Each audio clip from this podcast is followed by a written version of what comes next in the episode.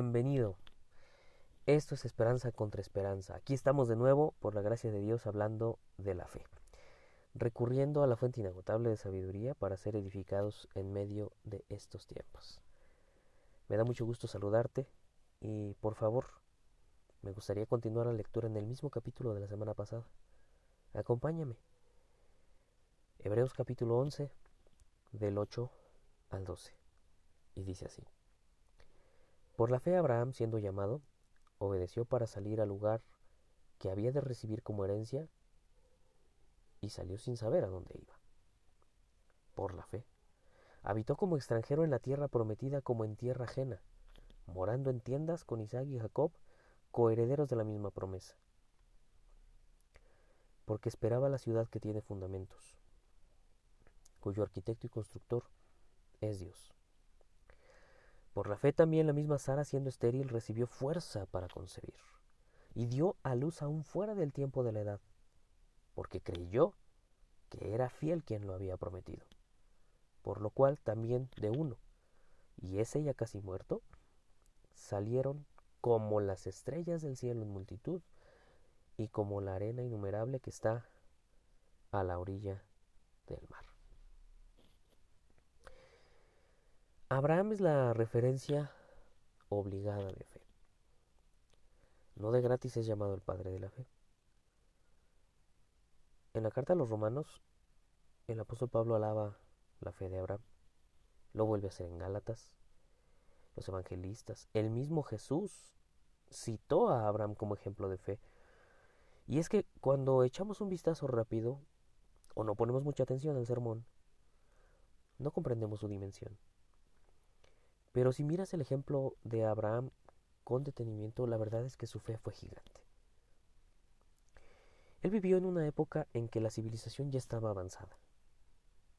Y él vivía en la ciudad punta, en la mejor ciudad del mundo.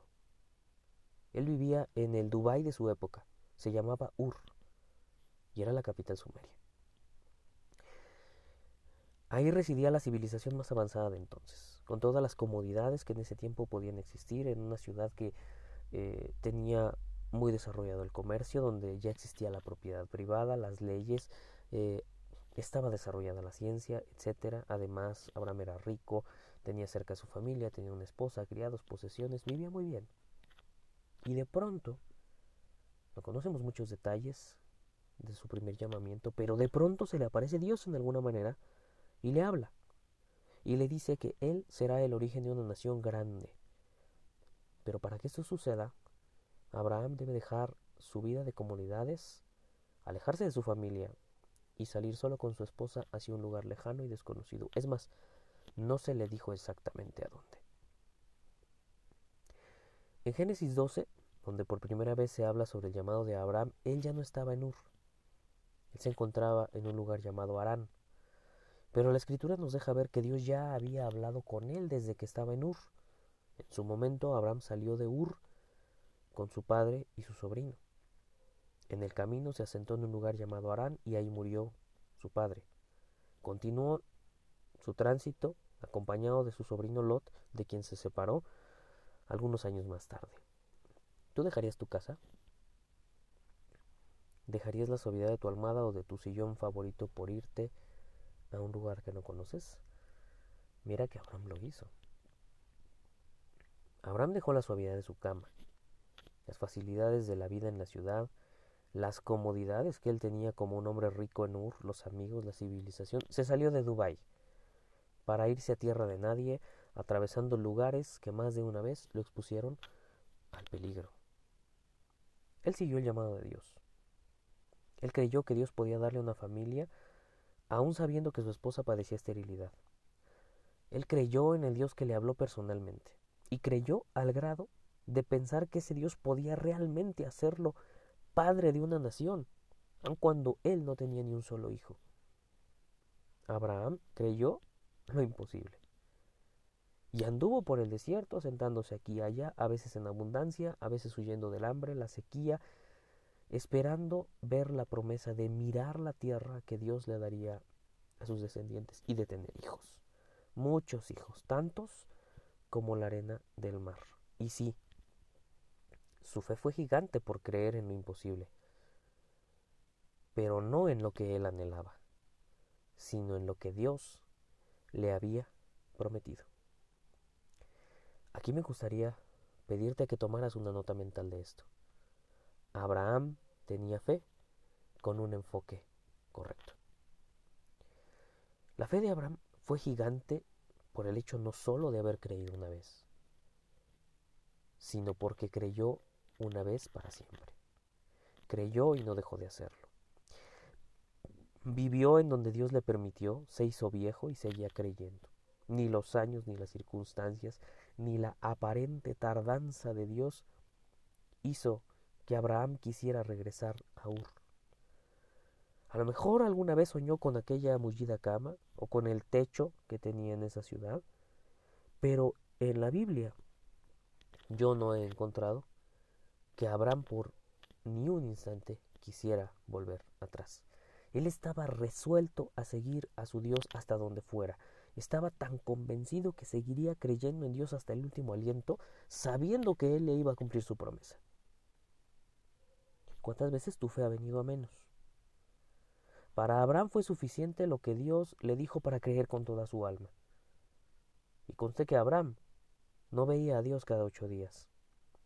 Abraham no escuchaba podcast cristianos ni se conectaba por Zoom con alguien más para alimentar su fe. Él estaba solo ahí en el desierto, viviendo en una tienda, y aunque económicamente nunca le faltó nada, de todas maneras estaban él y su esposa solos ahí en medio de la nada, y la fe de Abraham no vino a menos. Abraham nunca dejó de creer. Con cuánta facilidad los cristianos de hoy perdemos mm, la chispa, el entusiasmo. Esos dos conceptos que relacionamos un poco con lo que la Biblia llama el primer amor. Dejamos la congregación, nos enfriamos. Y además de todo, solemos buscar culpables. Decimos que el pastor no promueve suficientes actividades, que los líderes están ocupados en otras cosas, que el ministerio está descuidado, que ya no hay visitas, que si la pandemia, que si ahora ya nadie me llama, que nadie ha venido a buscarte desde que abrieron el templo, que parece que en la iglesia a nadie le importas, que ya no se siente el mismo fuego, que en esta iglesia ya no hay palabra, que en mi congregación no hay consejería, que aquí ya nadie estudia la Biblia. ¿Te suena? ¿Lo has dicho alguna vez? ¿O lo has pensado? ¿Tú te imaginas a Abraham diciendo que ya tenía mucho tiempo que Dios no le hablaba? ¿O que Abraham estaba inconforme en cómo se organizaba la vida en el desierto? ¿O que no le parecía que Dios le pedía que le diera hospitalidad a las personas que pasaban cerca de su tienda? ¿Alguna vez has leído que Abraham pusiera esta clase de pretextos? ¿O que Abraham excusara su falta de fe en errores ajenos? Nunca. Lee todas las veces que quieras el Génesis y no vas a encontrar a Abraham haciendo esa clase de cosas. Abraham tuvo suficiente. Creyó una vez para siempre. No necesitaba más que su convicción de que Dios estaba ahí y que era poderoso para cumplir su promesa. Abraham estaba seguro que Dios le iba a cumplir.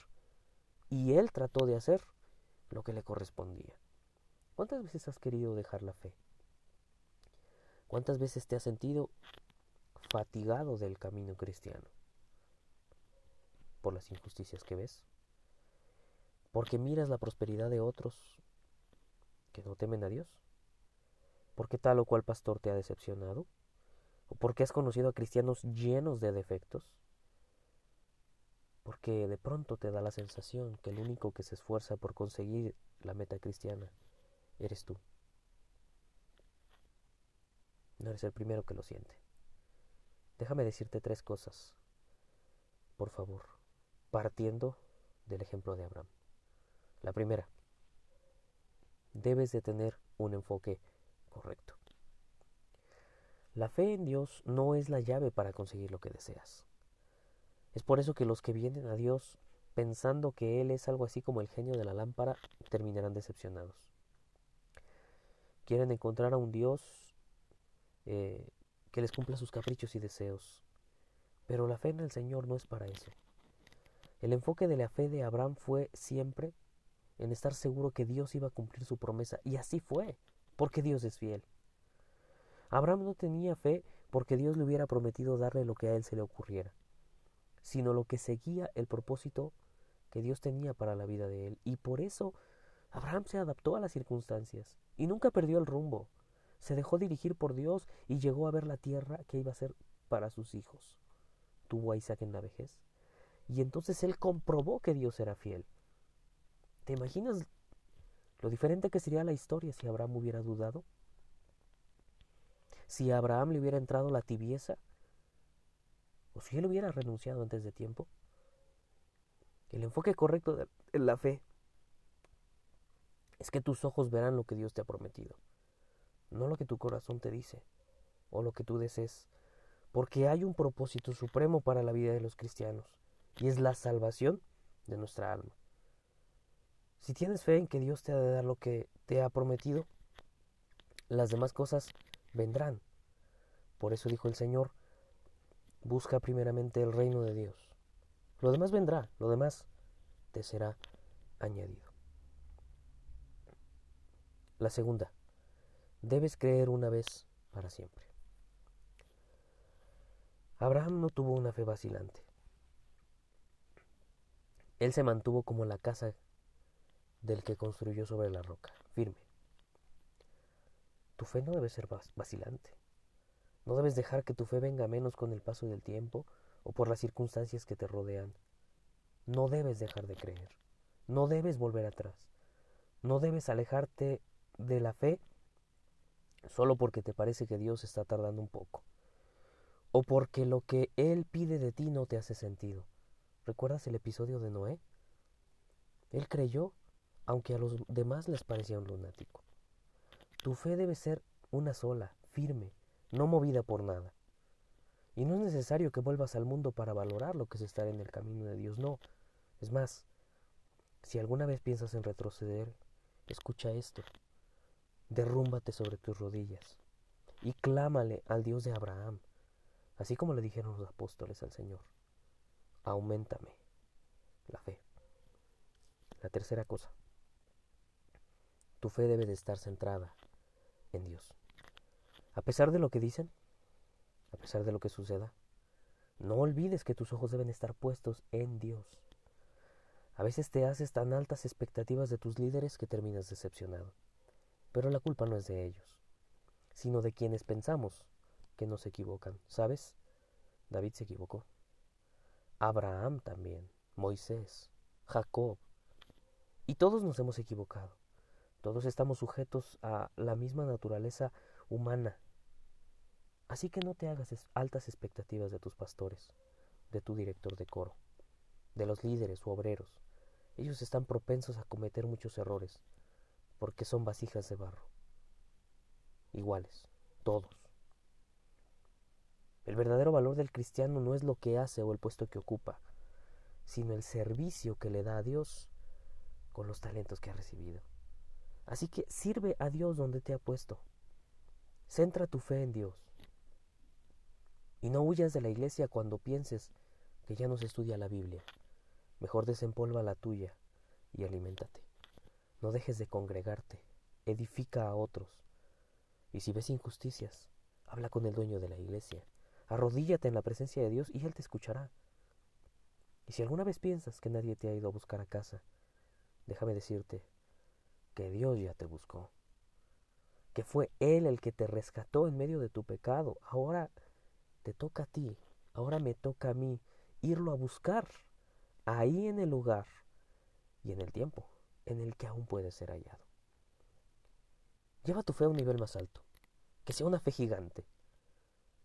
Y sabes, quizá te haga falta dejar un poco las comodidades y salir al desierto, a la escuela de Dios, para que podamos tener una fe gigante como la de Abraham. Que Dios te bendiga este día. Nos vemos la próxima semana en el siguiente episodio.